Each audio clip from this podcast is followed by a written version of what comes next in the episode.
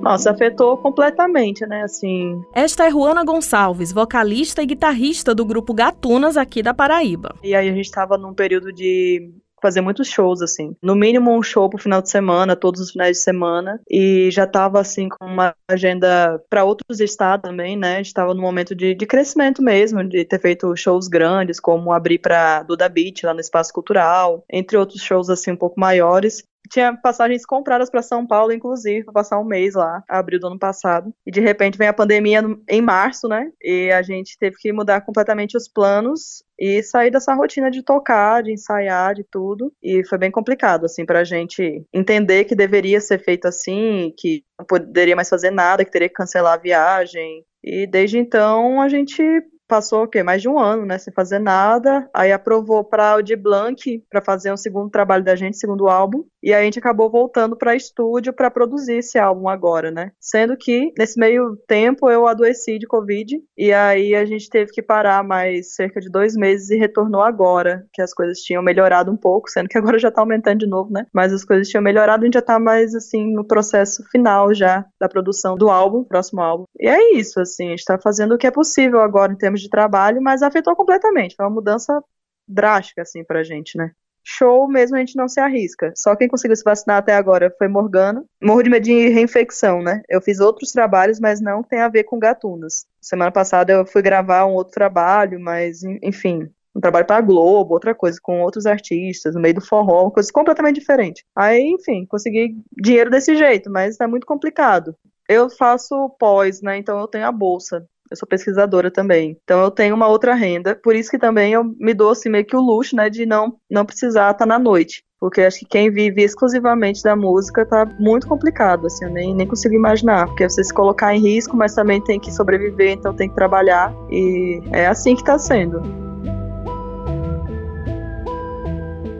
Acho que foi ontem, esse de ontem, que saiu uma matéria que o atual secretário de, de Cultura aí, o tal do Mário Frias, é, anda armado e anda ameaçando o pessoal que trabalha na própria Secretaria de Cultura, né, nacionalmente. Não se vê uma mobilização efetiva, não se vê políticas voltadas necessariamente a isso. Se viu a questão da Audi Blanc, só que foi uma luta grande, né. Com relação ao começo da pandemia, eu peguei uma briga com, com Regina Duarte por rede social, que eu fui lá criticar a falta de trabalho que estava sendo feito, porque eu via vários colegas que não tinham privilégio que eu tenho de ter uma bolsa, ter, ter uma renda fixa, mesmo que tenha período para acabar, mas é fixa nesse momento, passando fome mesmo, sem saber o que fazer. E assim, quem deveria estar tá promovendo algum tipo de auxílio para gente, se isentando, não fazendo absolutamente nada. Assim. Então é, é bastante revoltante essa situação que a gente está vivendo, porque é uma coisa até de, de falta de respeito mesmo com relação aos artistas. E a população também acaba tendo esse tipo de discurso de, por exemplo, ah, não, recursos não deveriam ser voltados para a cultura. A gente está precisando somente a saúde, mas a saúde tem o seu recurso que é destinado a ela, né? Então as pessoas não têm também muito essa noção. Acho que a gente faz um trabalho por diversão, ou sei lá, não pensa que tem os gastos de estúdio, gasto com equipamento, com tudo, é um trabalho, né? As pessoas têm que entender que isso é um trabalho.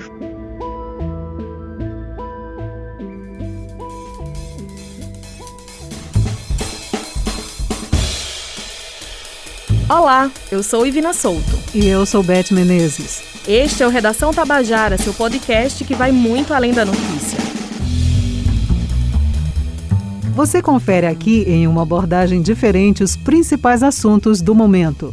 Este é um conteúdo da empresa paraibana de comunicação gerado exclusivamente para as plataformas digitais.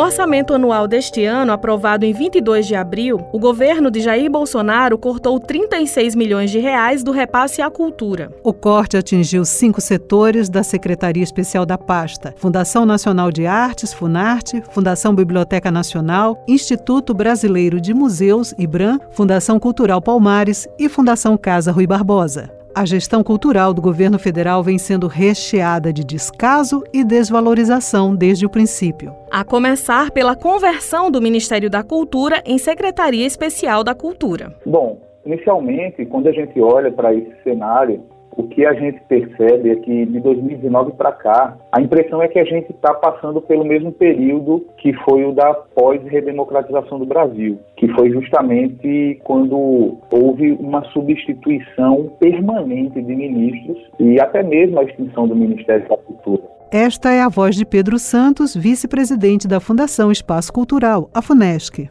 A FUNESC é uma entidade do governo da Paraíba que é responsável por incentivar e desenvolver ações artísticas e culturais no Estado. Pedro concedeu uma entrevista à nossa repórter Raio Miranda. A gente sabe que a alternância ela é fundamental no processo democrático, né? mas o modo como tem ocorrido essas substituições dentro da pasta e a extinção do próprio ministério, a mensagem que passa é de instabilidade, né? na medida em que você não tem a continuidade das ações, você não tem a solidificação da, da política pública. Então, para a gente ter uma ideia, né, no, no primeiro um ano e meio de mandato deste atual governo federal, nós tivemos ali quatro ministros na verdade, quatro secretários de cultura substituídos em menos de 17 meses. Né? Então, a gente teve o Henrique Pires, o Ricardo Braga, o Marcelo Alvim, depois veio a Regina Duarte e, por fim, o atual secretário, que é Mário Frias.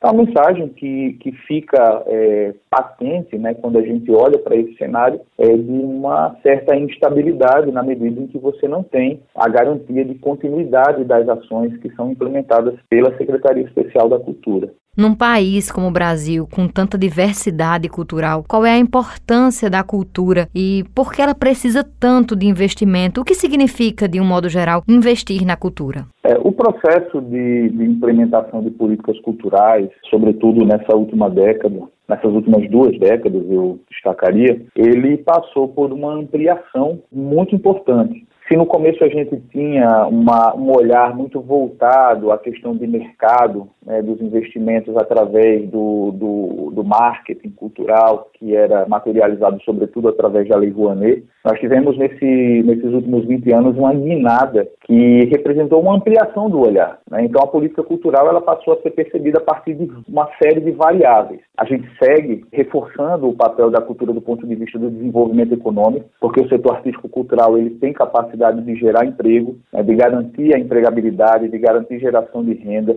mas ele também impacta em outros setores.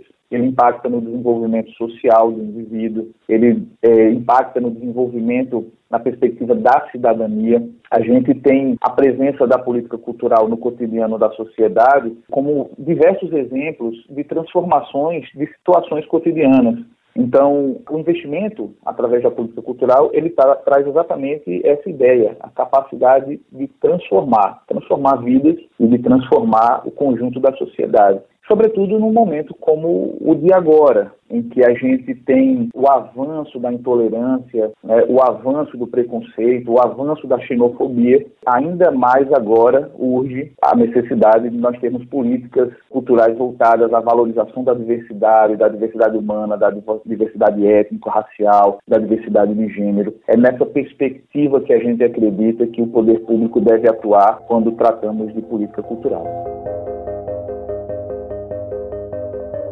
E diante de tudo isso que você trouxe aqui para a gente, qual é o papel, Pedro, do poder público? Qual é o papel que ele deve cumprir em relação à cultura e também aos artistas do Brasil? Esse papel vem sendo cumprido atualmente? Olha, no cenário atual, o que a gente tem de grande destaque de política pública, e aí eu falo de destaque pela capacidade de alcance territorial, ou seja, a nível nacional, a gente tem hoje a lei Aldir Blanc, né, que é a lei que vem para, de alguma forma, mitigar os impactos da pandemia no setor cultural. É muito importante dizer que essa legislação ela foi implementada pelo governo federal, contudo, ela foi fruto de todo um processo de mobilização da sociedade civil. Né? Então, nós tivemos ali no parlamento, na Câmara dos Deputados, uma propositura ganhou corpo, ganhou densidade na sociedade e essa, essa legitimidade serviu para dar o lastro necessário para que ela fosse transformada numa política pública. Então, nesse recorte de pandemia, a Lei Aldir Blanc é a grande política que tem sido implementada pelos estados e pelos municípios, né? a operacionalização é toda local. Então, isso tem sido hoje o papel do Estado, né, do poder público, na tentativa de mitigar os os impactos da pandemia, uma vez que o setor cultural ele teve uma retração muito forte na medida em que, naturalmente, os palcos foram fechados, os cinemas foram fechados, as casas de shows foram fechadas corretamente, diga-se de passagem, no sentido de evitar a ampliação do, do contágio do coronavírus e tentar garantir uma situação de controle sanitário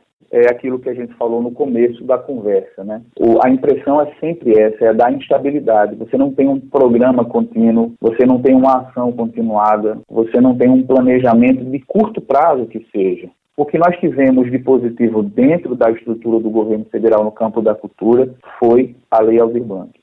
Fora isso, o que se visualiza é o desmonte das instituições. Né? A gente tem aí, por exemplo, o processo de desmonte da Ancino, o processo de desmonte da Fundação Palmares, da Fundação Casa de Rui Barbosa, da Cinemateca Nacional, com a ocupação de quadros totalmente antagônicos ao objeto de política pública dessas instituições. E aí, trazendo o contraponto para o governo do Estado, diferente do governo federal, na Paraíba, as instituições culturais seguem funcionando. Nós temos uma Secretaria de Cultura, nós temos fundações voltadas ao suporte das políticas culturais, como é o caso da Fundação Espaço Cultural, a FUNESC, a Fundação Casa de José Américo, nós temos a Fundação Hernani Sátiro, temos o Instituto do Patrimônio Histórico e Artístico Nacional, o IFAEP. Então, as, as instituições estão intactas, elas estão preservadas na Paraíba e isso é muito importante, sobretudo nesse cenário de desmonte das estruturas. O desafio posto foi manter as ações, de alguma forma mitigar o impacto da pandemia, principalmente nos artistas que estão sentindo duramente né, essa, essa questão do isolamento social e da impossibilidade de ocupar os palcos. E esses desafios acabaram nos levando para a ocupação das redes sociais, da internet. São os desafios que são postos e são os passos que são dados dentro dessas limitações e numa avaliação geral, sem dúvida, a avaliação é positiva.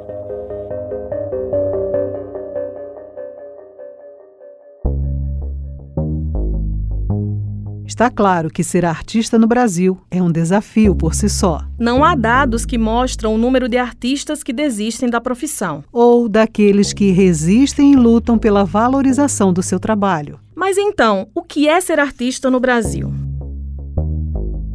o que me levou à arte foi essa curiosidade da vivência, assim, por um ambiente que eu sempre achei mais tecnológico no sentido de, informação, assim, de passar conhecimento e o que tudo que estava implícito, assim, dentro do meio. Este é Daniel Gese, também conhecido como Big Gese. Daniel é um artista, músico e produtor cultural com base na Paraíba. Nossa repórter Camila Alves conduziu a entrevista. Mas o que eu gostava era da comunidade, assim, de como a tecnologia da informação nessa comunidade agia. Então, como coincidia muito com o que eu pensava da vida, acabou que a arte, a música, eu entrei pela música e aí depois eu fui entendendo mais ou menos, nem sei se eu consigo entender plenamente o que é ser artista, mas no Brasil é muito peculiar, né, ser artista no Brasil, porque tem muita coisa voltada que a gente precisa enxergar, né, principalmente coisas que vêm da diáspora africana, assim, essa cultura que a gente tem da África, por ser um país com um número de população negra. Então, entender isso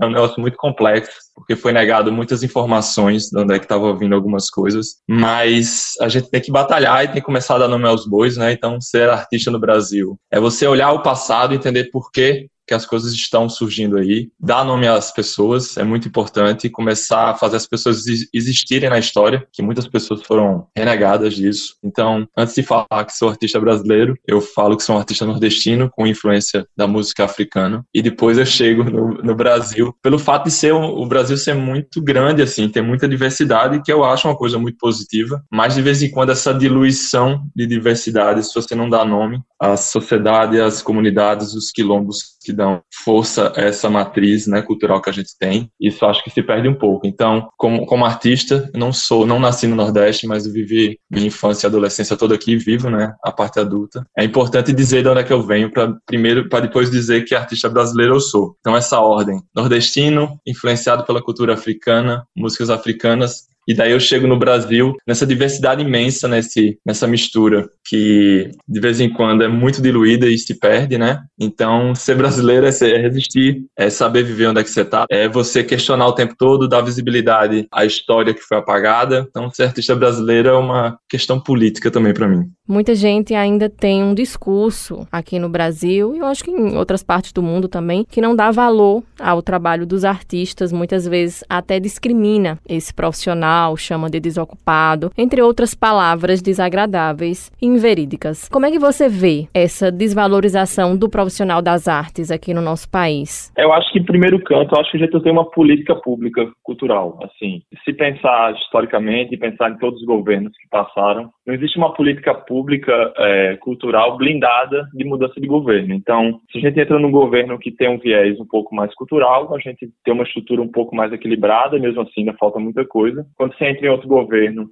que não tem isso como uma necessidade, isso se, se desmancha como a gente está vendo agora, como está acontecendo agora, assim, mais claramente. Eu acho que teve algum começo de política pública. Eu acho que quando Juca Ferreira estava no Ministério da Cultura, quando Gilberto Gil estava por lá, eu acho que lá começou a se discutir um pouco sobre isso. Mas ainda acho muito ruim. Então, se é uma política pública, eu não tenho uma educação para a nação que a arte não é uma não é só uma questão de entretenimento, né? A arte é uma identidade da nação. É pela arte que a gente conhece outros países. Por exemplo, tem até casos peculiares, tipo a Coreia está invadindo tudo agora. Pelo menos aqui no Netflix, aqui, aqui de casa, tem muita coisa com coreana, porque, de certa maneira, essa parte de eu ver, talvez, essas séries ou animes japoneses, me traz curiosidade sobre a nação. Então, a arte é uma ótima plataforma de mostrar uma nação, sua identidade, suas características.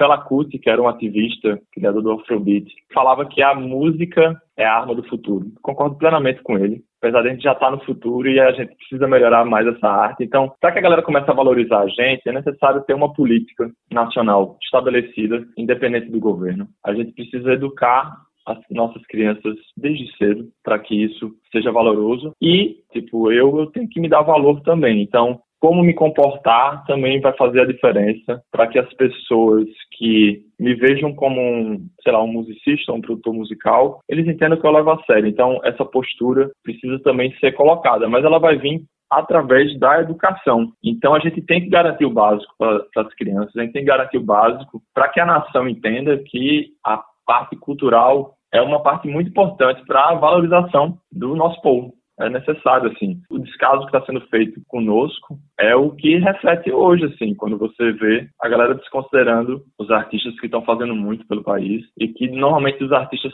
eles são muito, muito ligados à, à, parte social, então tem um reflexo muito intenso no, no, nos artistas de, de, movimentos novos sociais que estão surgindo políticos até. Então tem muita gente que associa muito a arte a entretenimento. Isso na educação tem que ser passado que existem coisas diferentes, né? Tem entretenimento que pode ser arte, mas não necessariamente toda arte é entretenimento.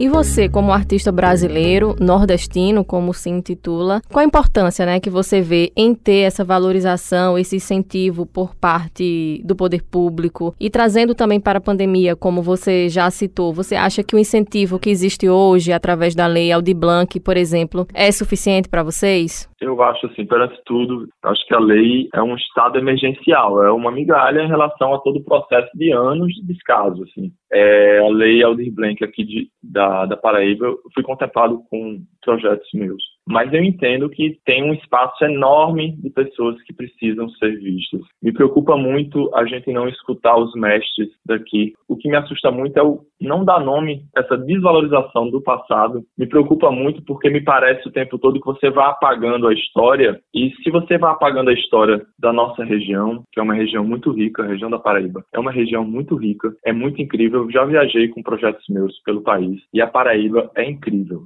é incrível mesmo, assim, em relação ao que a gente faz com o pouco que a gente tem e a quantidade de, de identidade artística de raiz que bate em você sem você, de vez em quando, nem estar tá olhando. Então eu acho que é muito pouco. A Lei Blanc ajudou muita gente, mas ainda é uma fatia muito pequena de quem tem acesso, por exemplo, à informática, ou a um computador, ou a um celular, e que, além disso, tem o um entendimento de fazer. Então, eu acho que tem que ter uma política cultural que dê uma base para a galera toda, e principalmente para a galera que dá o sentido da, da nossa região, que são os artistas, são os mestres, são pessoas que fazem a arte pela vivência, que trazem a arte pela tecnologia de informação que eles tiveram que desenvolver porque não foi dado para quem estava no poder, né? Não foi dado para quem estava com saber de fazer um edital ou de outras coisas. Então, se essa tecnologia resistiu até hoje, se até hoje a gente canta coco, sente de roda, se a gente tem cantigas que todo mundo pode cantar, a gente deve muito a essas pessoas que vivem isso na sua alma e na sua vida e pagam por isso. Eu acho que elas pagam muito caro porque elas são esquecidas na história, né? Então a Lei Aldir Blanc ajudou uma galera, mas ainda é muito pouco, é muito incipiente, é muito iniciante perante toda a nossa riqueza cultural que deveríamos estar vendo e se orgulhando cada vez mais. Eu sinto o Nordeste cada vez mais entendendo isso. Eu sinto um levante da, do nosso, da nossa importância nacional, porque eu acho que o Nordeste ele distribui cultura para o país todo também. É um forte, uma forte influência. E a gente tem que agradecer a quem realmente segurou essa onda, que são os mestres que estão nas suas casinhas, que de vez em quando não estão sendo vistos pelo governo, pela avalanche de coisas que a gente recebe, né? Estou dizendo que é uma culpa de alguém em si, estou dizendo que a nossa política pública é muito falha nesse sentido. Assim.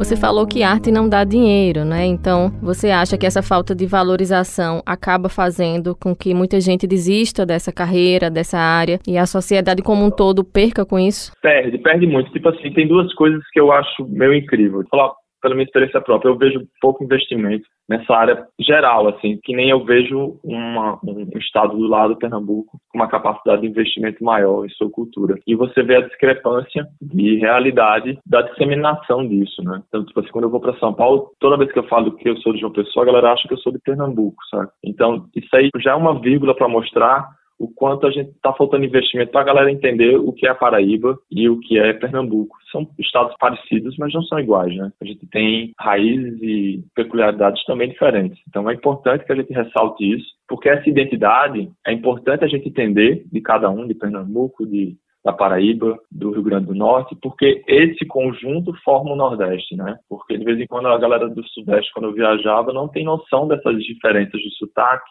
de raízes. Então, realmente, não dá muita grana, isso é um fato. Tanto é que a maioria dos artistas, eu, tipo assim, eu comecei como musicista, eu toco contrabaixo, mas eu tive que me diversificar até hoje me considerar um produtor musical, que era uma coisa que eu não vislumbrava. Eu preferia, eu sempre preferi ser instrumentista até certo ponto. Mas aí eu tive que abrir um estúdio de gravação para poder também ter a liberdade de gravar o que eu quero e aí, todo artista que eu conheço, e eu, eu, independente do talento, Camilo, assim, independente se a pessoa tem um talento nato ou se a pessoa, que nem eu, que é mais ralador, assim, mas acredito na, no esforço. Acredito que talento é muito bom, mas sem esforço a gente não, também não chega lá. Então, eu vejo pessoas incríveis, assim, que deveriam ter um sustento de vida muito mais tranquilo para poder fazer a sua arte. Em compensação, por causa desse caos, acredito também que a gente desenvolveu uma capacidade de raciocínio e de filosofia mais apurado. Pelo fato do, da escassez, eu acho onde tem muito caos, exige muita nossa inteligência e, consequentemente, a gente pega um fruto, um raciocínio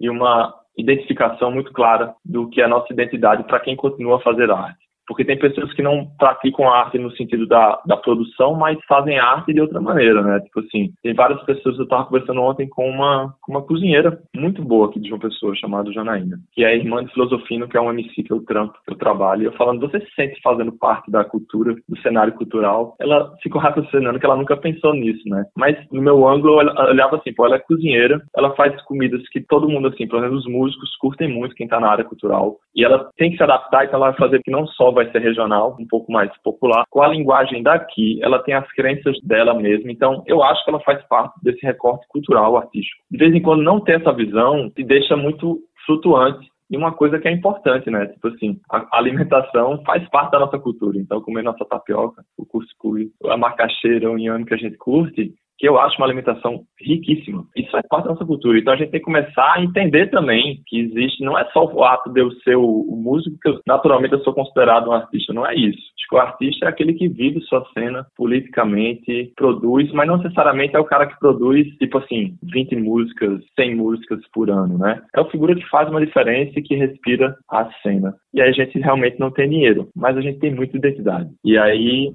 essas leis que chegam salvam um pouco, nos dão um acalento, mas eu entendo que está faltando muita coisa.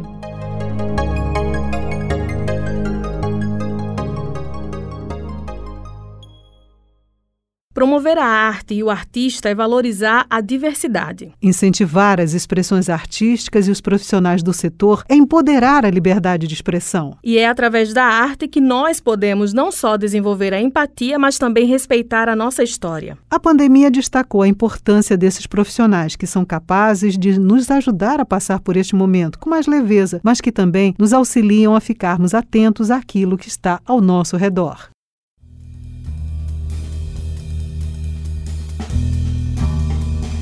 O Redação Tabajara teve apresentação de Ivna Souto e Beth Menezes. Produção de Raio Miranda e Tamires Máximo. Reportagem de Camila Alves, Raio Miranda e João Lira. Roteirização Raio Miranda e João Lira.